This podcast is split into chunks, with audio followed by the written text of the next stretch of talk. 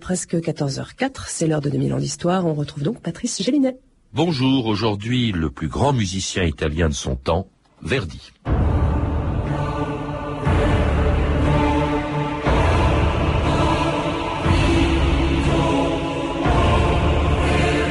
Si c'est beau, qu'ils applaudissent. Si c'est laid, qu'ils sifflent. Voilà tout. Verdi.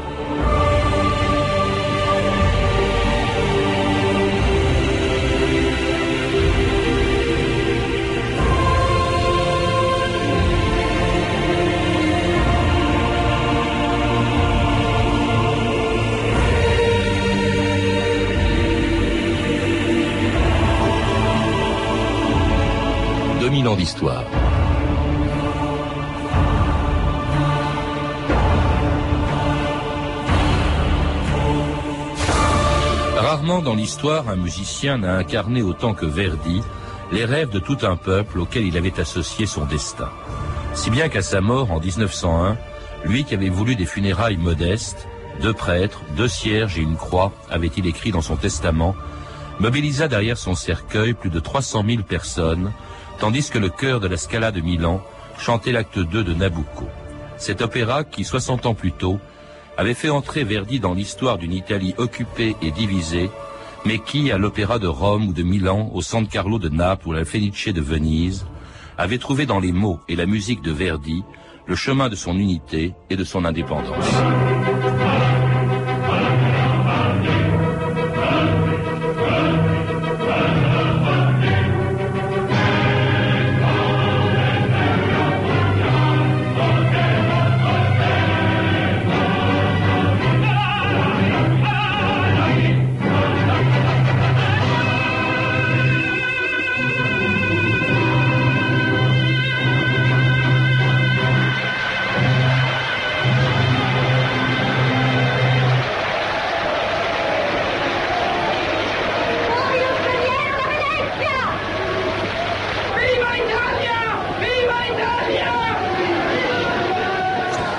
啊，bonjour. Bonjour. Alors les éditions Perrin viennent de rééditer votre euh, très belle biographie de Verdi en livre de poche.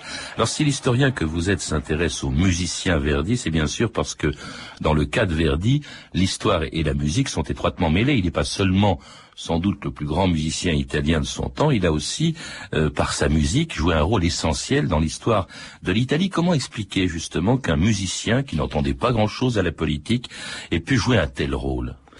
Alors d'abord, euh, il y a un lien politique chez lui qui est qui est quand même complexe. Il a été malgré tout élevé, euh, notamment la partie de son adolescence à Busseto dans un climat politique, mais surtout il y a une attente formidable du public et cette attente elle est double.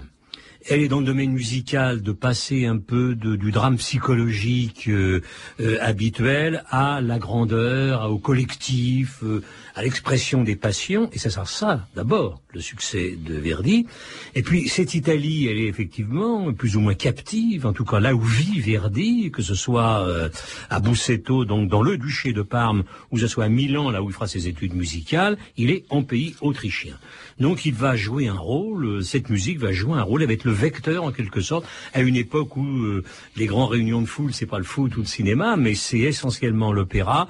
Il va jouer un rôle de réveil, de révélation de la conscience politique et nationale des Italiens. Oui, parce qu'on l'oublie peut-être aujourd'hui, mais en fait l'unité et l'indépendance de l'Italie sont des phénomènes assez récents et datent du 19e siècle. Au 19e siècle, à la naissance, au début du siècle, quand Verdi l'Italie, vous le disiez, Pierre Milza, était divisée en plusieurs principautés, en plusieurs royaumes, en plusieurs États, et dans le nord, occupé par les Autrichiens, mais avant eux, la France. À telle enseigne d'ailleurs que Busseto, son lieu de naissance, c'était dans un département français. Je crois que son acte de naissance porte le nom Joseph Fortunin Verdi et non pas Giuseppe Verdi. Voilà, et l'acte est rédigé en français dans un département français, le département du, du Montaro. Et chose curieuse, il est né en 1813, en octobre 1813, et toute sa vie, jusqu'à l'âge de 60 ans, évidemment, je suis né en 1814. Alors on peut demander pourquoi. Je crois que c'est beaucoup l'influence de sa mère. on préférait une fois que les Français étaient partis, que les Autrichiens étaient revenus, on soit pas né en quelque sorte citoyen français si on avait envie de faire une carrière. Il valait mieux être non pas autrichien, mais sujet de la grande duchesse Marie-Louise, ex-impératrice des Français, mais autrichienne. Vous évoquez sa mère, Pierre Milza, il y a aussi son père qui est aubergiste, et en fait, dans sa famille, rien ne le prédisposait à devenir musicien, sinon peut-être quand même le goût pour la musique qu'avaient les habitants de la région. Ah oui, ça c'est extraordinaire. C'est un pays qui, qui baigne dans le, dans le milieu musical. Même cette petite auberge des ronds collés, euh, c'est un rendez-vous de, de, de chartiers, de gens du peuple qui viennent à l'auberge et on tous ensemble, on chante, il y a des chœurs. il, est, il est baigné là-dedans. Il est baigné là. En plus, euh, son père qui se rend compte quand même, pas très riche le père, père Verdi, qui se rend compte que son fils a une inclination pour la, pour la musique, va avoir cette, euh, ce, ce, trait de génie de lui offrir une épinette, un petit piano en quelque sorte. Et ça, ça va être quand même le, le démarrage de la, de la passion, de la vocation de Verdi pour la musique. Quelqu'un qui est aussi un sacré trait de génie. Alors c'est l'homme qui va le protéger, qui va lui permettre de suivre des études musicales euh, et qui est euh, un riche marchand de, de liqueurs de sa ville natale. C'est Barezzi. Euh, Barezzi, Antonio Barezzi, va aider Verdi à partir, par exemple, à Milan, à y faire des études de musique. Il va d'abord l'arracher, je dirais, à une carrière qui aurait pu être la sienne, une carrière ecclésiastique, parce que dans le fond, quand le père de Verdi envoie son fils à, à Busseto, il y a deux possibilités. Vous savez, on est dans l'Italie de l'équivalent du rouge et le noir. Hein. C'est-à-dire qu'on peut devenir quelqu'un à travers euh, les études littéraires, euh, euh, les humanités, on deviendra un professeur, c'est-à-dire un ecclésiastique, ou bien il y a, y a la musique. Et Verdi est, pris entre les deux. Et Barezzi, lui, représente dans cette petite ville le côté bon, bah, des bonapartistes, des jacobins, des, amis de la France, donc la gauche, si vous voulez, anticléricale. Et c'est lui qui va, qui va arracher Verdi à son lycée pour le, le, porter. Il, le reçoit chez lui et surtout, il va beaucoup contribuer à, à financer ses études musicales. Il va même d'ailleurs lui donner sa fille, Margherita, qui sera la première femme de Verdi. Margherita qui elle-même va avoir deux enfants, Virginia et Cilio. Et puis alors, drame dans la vie de Verdi. Il est à peine connu. Il a commencé à écrire un premier opéra qui était Oberto, puis ensuite un, un, autre. Et puis à l'âge de 27 ans, euh, en l'espace de deux ans, entre 1838 et 1840, il perd ses deux enfants et sa femme. Ça, c'est une tragédie quand même incroyable. Il a 28 ans lui-même. C'est une tragédie qui va le marquer toute sa vie. Il ne peut pas supporter l'image de la mort, et notamment puisque le, le, le Requiem de Verdi, c'est pour la commémoration de la première euh, euh, année de l'anniversaire de la mort de Manzoni. Il n'ira pas à l'enterrement de Manzoni, qu'il adore, qu'il admire, parce qu'il veut pas voir un cercueil entrer en terre. Mm. Donc ça va le marquer pour le restant de ses jours. Alors c'est le moment donc il a perdu en 1840 euh, sa, sa, famille proche, sa femme, ses deux enfants, et puis alors euh, il est très peu connu jusqu'en 1842 euh, lorsqu'il rencontre par hasard le directeur artistique de la Scala de Milan, Giovanni Merelli, qui lui confie un livret à partir duquel Verdi, encore donc à peine connu, va composer l'œuvre par laquelle il va entrer dans l'histoire. Ah Verdi. Oui. Tiens, regarde. Qu'est-ce que c'est? Eh bien, le livret de Solera, celui que Nicolas n'aime pas. Oh, un sujet magnifique. Tiens, tiens, lis-le. C'était un manuscrit en gros caractères comme il était d'usage alors. Nabucodonosor Le regard se posèrent sur la page qui était devant moi. Et ce vers m'apparut. Je lis le livret non pas une, mais deux, trois fois. Oh mia patria. si bella e perduta, rimembranza si cara e fatale.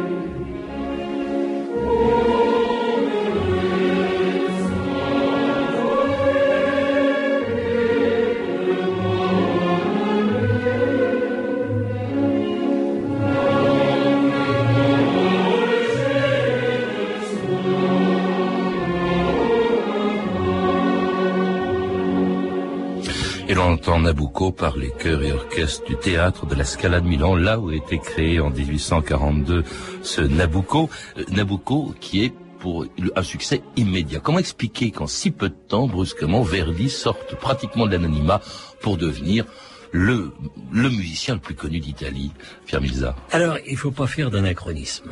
L'anachronisme, c'est de dire, tout d'un coup, il devient euh, l'auteur des opéras patriotiques. Ils s'en sont pas rendus compte.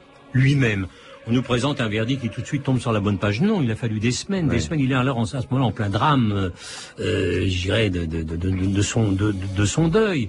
Et les euh, Milanais, qui sont sous la botte autrichienne à ce moment-là, ne perçoivent pas tout de suite que c'est que travers le cœur des Hébreux au bord de l'Euphrate. Oui, c'est ça que raconte Nabucco. Hein. C'est les Hébreux, il y a 25 siècles, se libérant de Nabucodonosor à Babylone. C'était un hymne, c'est un hymne à la liberté. Et ils s'en rendent pas compte tout de suite. Il faudra deux ans, trois ans pour que, peu à peu, parce que malgré tout, on parle dans les salons, et en même temps, il y a des réactions de la censure, euh, les Milanais, puis ensuite tous les Italiens, voient dans cet hymne de la liberté, la liberté du peuple italien. Mm. Mais sans en parler. Alors, pourquoi? Pourquoi? Parce qu'on passait de... C'est Mazzini qui réclamait un jeune talent de l'opéra qui soit plus simplement intéressé par le drame psychologique, l'individualisme, mais par les grandes idées, les grandes passions et les grands mouvements de, de les grands mouvements de, de l'âme collective. Et c'est ça que, que, que, les, euh, que les Milanais vont, et puis les Italiens vont trouver à travers le, le Nabucco. Et à travers les opéras qui vont suivre, parce que alors là, immédiatement après le succès de, de Nabucco, Pierre Milza, euh, il écrit d'une manière, mais à une cadence absolument infernale. Je crois que c'est plus d'un opéra par an. Il y a en 1843 les Lombards, 1844 Hernani, hein, d'après Victor Hugo, puis il y a une Jeanne d'Arc, et en 1846, Attila, créé le 17 mars à la Fenice de Venise, qui va provoquer des émeutes dans la lagune, occupée elle aussi par les Autrichiens.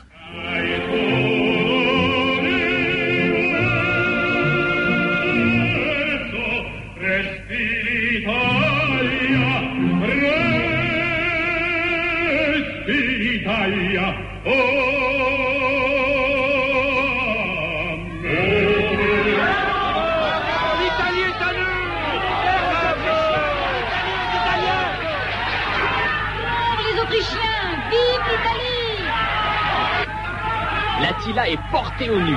C'est un véritable fanatisme à faire trembler l'Ancien et le Nouveau Testament. Vive l'Italie. Bravo. Vive le maestro Verdi Bravo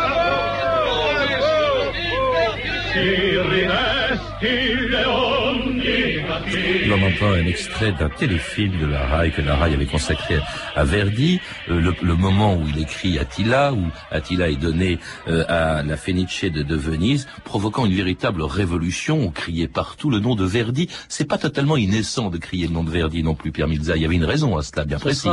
quand même un petit peu plus tard. Hein, Ce sera euh, après 1848, lorsque L'autre héros, l'un des autres héros de l'unité italienne sera euh, Victor Emmanuel, le roi Victor Emmanuel, donc de Piémont, de, de, Piémont-Sardaigne.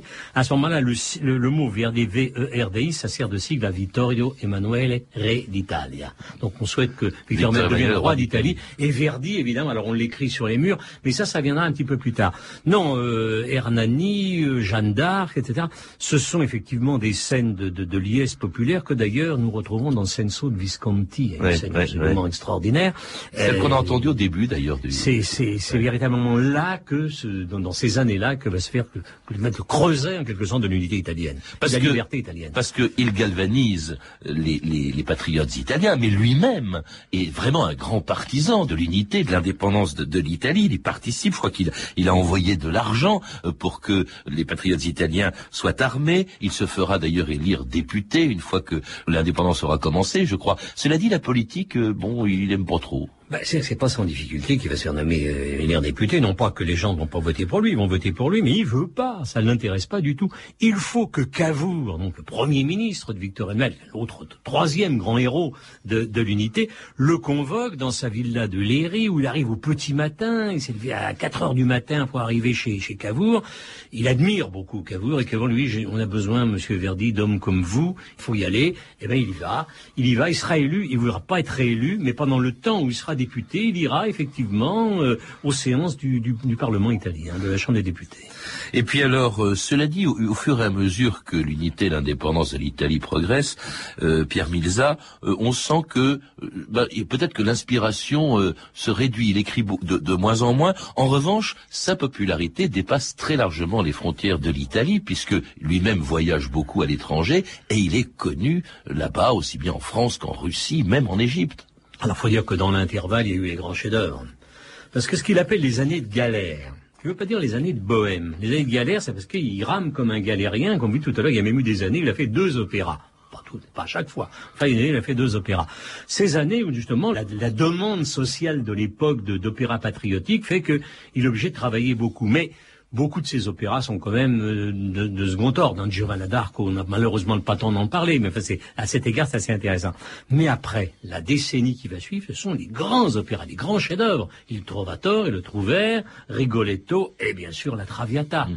Et c'est à ce moment-là d'abord qu'il a fait fortune. Hein, il a pu s'acheter cette villa de Sant'Agata, il a fait fortune. Il dans, est dans, la, dans, le monde entier, région hein, d'origine. Dans toute l'Europe, puis dans le monde entier. On joue à Rio de Janeiro et, et au Mexique. Hein. À ce moment-là, il a plus la nécessité de faire un opéra tous les ans. Alors, il a fortement ralenti effectivement le rythme. Mais il y a d'abord cette période des grandes créations. Parce que c'est quand même à, Saint-Pétersbourg, je crois, qu'a été créée la, la, force du destin. Il s'y est rendu lui-même. Il a eu un peu froid. Hein. Il n'a pas, il a pas aimé. Les... Mais il a même fallu retourner deux fois. On n'a pas pu finir la première fois l'orchestration, donc il est revenu l'année suivante. Et il faut dire qu'il a eu froid, mais en fait, il avait pris ses précautions. Hein. il, part de Santa Gata avec quand même euh, un certain nombre de bouteilles de champagne, de, de bouteilles de Chianti, de, de, de, de salami. Enfin, c'était quelqu'un qui aimait bien vivre quand même. Mais c'est vrai qu'il a fait froid. En revanche, il va pas au Hein, là où est créé pourtant Aïda. Non, parce qu'à ce moment-là, bon, d'abord, il a, il a quelques années de plus. Il enverra quand même son épouse, parce que alors justement, euh, Giuseppina est devenue son épouse. C'est elle qui euh, a été l'Abigail de, de, Nabucco, là, le grand rôle, la grande héroïne de Nabucco. Il l'a rencontrée à ce moment-là, euh, à la fin des années 30, début des années 40, et elle va jouer un rôle très important dans sa vie après la mort de son épouse. C'est la, c'est la femme de sa vie. La il y aura une troisième Teresa Stones à la fin, bon, mais pendant quelques temps, c'est un peu plus compliqué, mais et euh, Streponi joue un rôle fondamental, d'abord parce que il y a une grande passion, hein, euh, et ensuite il y a une espèce d'alliance professionnelle, et c'est elle qui écrit les lettres, enfin c'est elle qui fait une partie des orchestrations, elle l'accompagne quand il fait ses créations à Santa Gata, elle joue effectivement un rôle considérable, mais elle va attendre une dizaine d'années avant d'épouser Verdi, après les, les événements euh, de l'unité italienne de 1859. Et puis donc, euh, il écrit, bon, il écrit, il écrit toute sa vie pratiquement uniquement des opéras. Je crois qu'il y en a eu 26 euh, au mhm. total. On peut pas tous les citer ni tous les entendre. Mais il a aussi écrit un requiem, vous l'avez cité, moins connu que celui de Mozart, mais au moins aussi beau, écrit en 1873 à la, à la mémoire du grand écrivain et patriote italien Alessandro Manzoni, un requiem dont je vous propose d'écouter le Lacrimosa.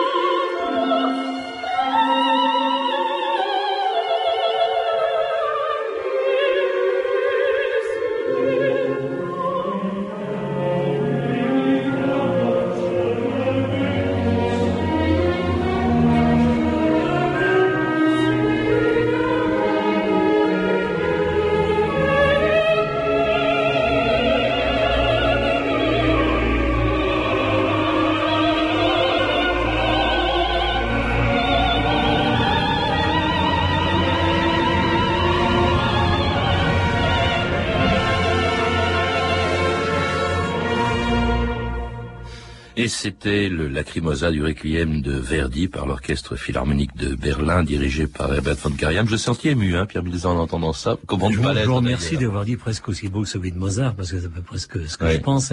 Moins connu, peut-être encore un petit peu plus pleurer que celui de, Ouais. celui de Mozart. C'est vrai que c'est sublime. C'est vrai qu'on n'attendait pas ce, ce- ce chef-d'œuvre, l'un des grands chefs-d'œuvre de la musique euh, occidentale depuis depuis quatre siècles, de cette euh, de, de ce qu'il disait de lui-même, je suis un saltimbanque, de ce saltimbanque. C'est extraordinaire, c'est c'est grandiose. Et, et en même temps, d'ailleurs, on l'a bien, on l'a bien entendu dans cette, dans ce, dans ce passage. euh, En même temps, une définition toute simple de la musique. Il faut que ce soit beau, il faut que ce soit grand. D'ailleurs, il avait une passion pour des écrivains qui exprimaient aussi les mêmes qualités. euh, Shakespeare, hein, qui lui a inspiré quand même un certain nombre d'opéras. Victor Hugo, Hernani. Euh, la dramaturgie, il y a quand même chez lui la dramaturgie. Chez Shakespeare, comme chez Victor Hugo, il cherche la dramaturgie. Alors la dramaturgie, on lui a reproché quelquefois, on est là, après tout, c'est beau, le, le, le requiem, enfin c'est du théâtre. Non, c'est c'est c'est pas du théâtre. D'ailleurs, il y en avait qui avaient été beaucoup plus loin dans le dans, dans le genre. C'est Rossini, le Stabat Mater de Rossini. À bien des égards, c'est c'est la musique d'opéra. Mais je crois que là, il atteint quand même au sublime et, et dans c'est cette grandeur dont vous dont, dont vous parlez. Ses adversaires disaient même lui reprocher d'être vulgaire. Oui, alors ça c'est surtout pour les premiers opéras. Après, euh, on a abandonné euh, euh, cette attaque. Non, euh, ce qu'on lui a surtout reproché, ce que ses adversaires sont lui surtout reproché à partir de des années 1855, euh, c'est d'avoir voulu faire du Wagner. Alors qu'il n'a pas voulu faire du Wagner. Mais c'est vrai que Wagner, c'était son adversaire, parce qu'il n'y a pas eu les opéras patriotiques seulement dans le patriotisme de Verdi.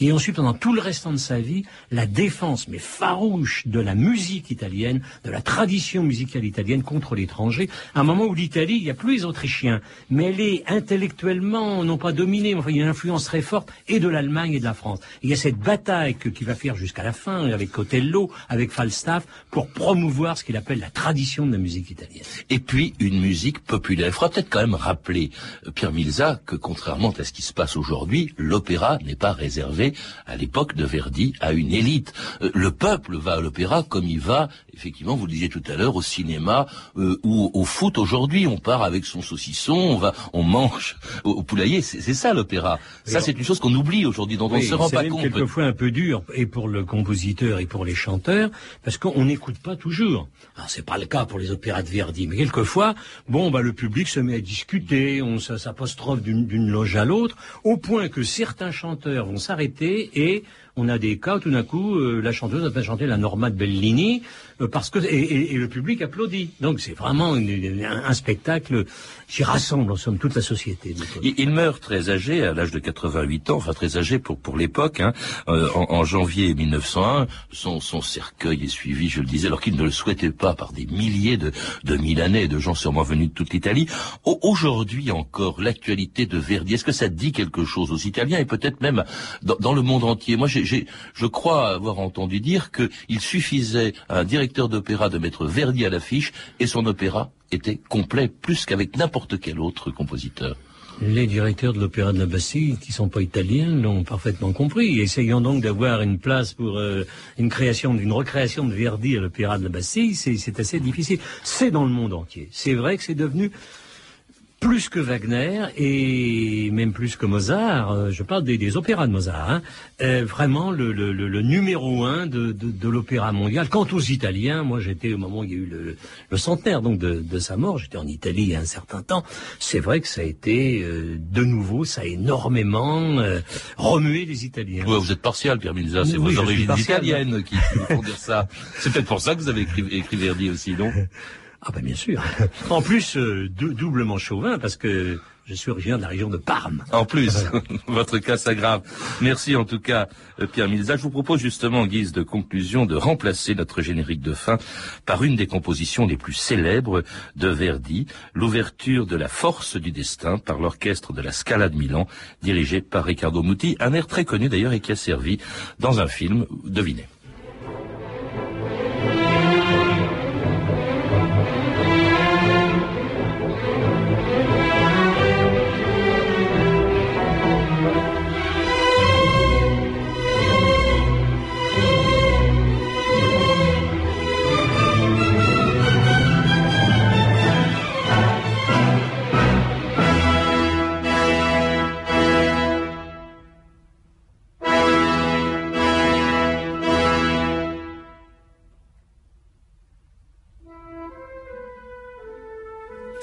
Et vous entendez donc euh, La force du destin, l'ouverture par l'orchestre du théâtre de la Scala de Milan de Riccardo Muti. Je crois que ça a servi dans un film, Pierre Milza. Oui, je crois que c'est Jean de Florette. Oui, ce qui prouve à quel point d'ailleurs Verdi est universellement connu. Je rappelle que vous êtes l'auteur donc de Verdi, une biographie très complète et passionnante du musicien qui vient d'être de sortir chez Perrin dans les collections Timpus. Euh, vous êtes également l'auteur de la biographie de Napoléon III, également publiée chez Perrin, mais pour lequel vous étiez venu déjà nous parler. Vous avez pu entendre un extrait du très beau film de Lucchino Visconti, Senso, édité en cassette vidéo chez Film Office, ainsi que des extraits d'une série peu connue, mais vraiment intéressante de la RAI, que la RAI a consacrée à Verdi. Je signale également comme nous venons aujourd'hui d'évoquer l'unité italienne, que nous consacrerons deux émissions à ce sujet les 10 et 11 mars prochains avec l'historien Gilles Pécou. Ces références sont disponibles au 32 30, 34 centimes la minute ou sur franceinter.com. C'était 2000 ans d'histoire. Merci à Antoine Vieussat, Claire Destacan, Claire Tesser et Violaine Ballet, ainsi qu'à notre réalisatrice à la baguette, Anne Kobilac.